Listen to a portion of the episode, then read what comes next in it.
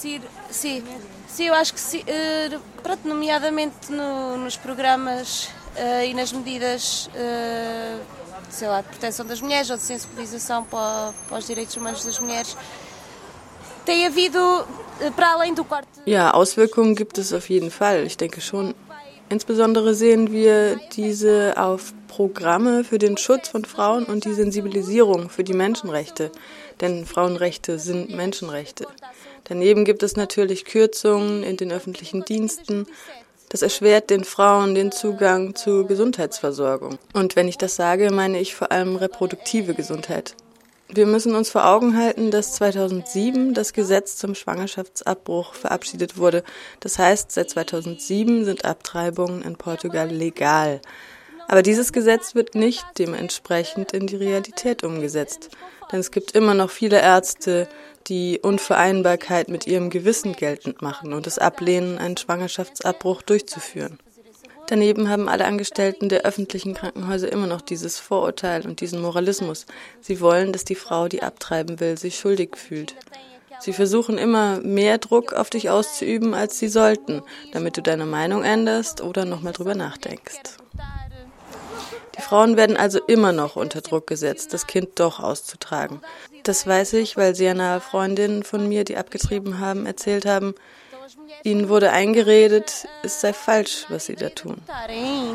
Neben der Frage, die bleibt, ob Sie abtreiben wollen oder nicht, dann gibt es wohl eine Form von selbstverständlicher oder sagen wir abgemilderter Gewalt. Sie zeigen den Frauen das Ultraschallbild des Fötus. Das muss sehr hart sein, sehr gewaltvoll. Du siehst ein Etwas, das existiert. Das berührt. Das bewegt etwas in dir. Ich finde das sehr gefährlich. Stell dir mal vor. Ah, das ist, weil die Mädchen es danach bereuen könnten. Aber hör mal, ich finde es sehr viel schlimmer, wenn die Frauen es bereuen, ein Kind bekommen zu haben, als wenn sie es bereuen, das Kind abgetrieben zu haben.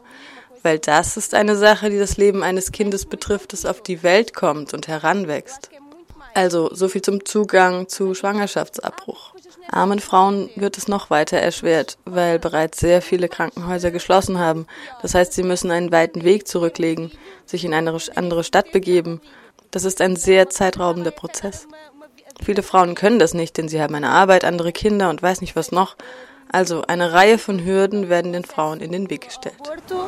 Também, e depois porque também muitas mulheres pobres vão poder deixar de abortar e já não podem abortar porque muitos hospitais fecharam. Uh, o que significa que há mulheres que têm que se deslocar até outras cidades ou até outros sítios, e, ou seja, é um processo muito mais demoroso e há mulheres que nem sequer têm, têm condições para poder sair porque têm um emprego e têm não sei o quê, ou seja, e outros filhos, ou seja, é, é, é uma série de barreiras que são colocadas às mulheres. Depois, para além, para além dessa questão do, da, da, saúde reprodutiva, também tem o, o emprego, não é? Dazu kommt der ökonomische Faktor.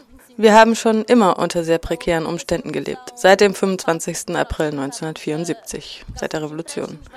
Es gab zwar immer die Illusion, dass uns aufgrund von Bankanleihen und weiß nicht was noch ein gewisser Wohlstand ermöglicht würde, aber de facto haben wir immer in einem Zustand von Krise gelebt. Für die Frauen in Portugal heißt das, dass sie immer unter sehr schlechten Bedingungen gearbeitet haben und jetzt mit der Finanzkrise hat sich das weiter verschlechtert. Denn Frauen sind immer die Ersten, die Arbeit unter prekären Bedingungen mit niedrigen Gehältern annehmen.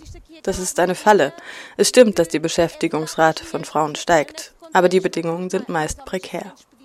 Der Druck auf sie ist größer, denn sie haben meist mehr Verantwortung mehr Belastung. Denn meist sind sie es, die die Kinder versorgen, die Eltern. Hier in Portugal wird diese Tradition sehr viel eher fortgeführt, dass die Töchter für ihre Eltern sorgen. Die Rolle des Staates war immer schon sehr marginal, wenn wir die Situation mit anderen europäischen Staaten vergleichen. Die Beschäftigungsrate von Frauen geht also hoch, während die von Männern gleichzeitig sinkt. Das heißt nicht, dass die Lebensbedingungen für Frauen sich verbessern. Das stimmt nicht. Prekäre Bedingungen heißt nicht nur ein geringes Gehalt. Es heißt auch, dass die Frauen am Arbeitsplatz vermehrt sexuellen Übergriffen ausgesetzt sind, mehr schlucken müssen, sich immer weiter ducken müssen. Dabei nehmen auch alle anderen Formen von Gewalt zu.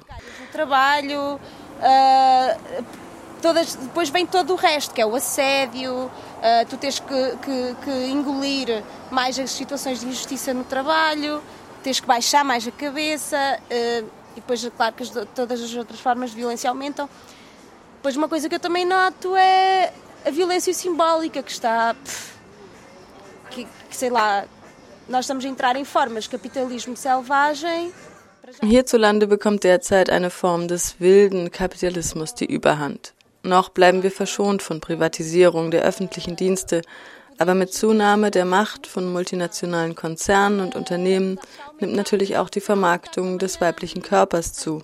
Die Geschlechterrollen werden immer weiter festgelegt. Vor einigen Jahren habe ich nicht so viele Unterscheidungen zwischen Jungs und Mädels gesehen und heute gibt es im Supermarkt einen rosa und einen blauen Gang.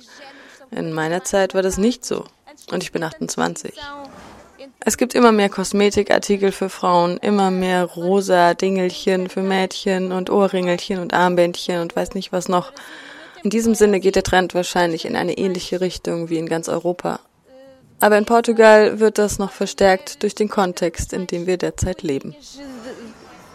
para as meninas cor-de-rosa e detalhezinhos e brinquinhos e pulseirinhas e não sei o quê, e e mais alguma coisa. Pá, nesse aspecto, acho que é um bocado como em, como em toda a Europa, mas em Portugal acho que ainda se, ainda se reforça mais por causa do contexto em que nós vivemos.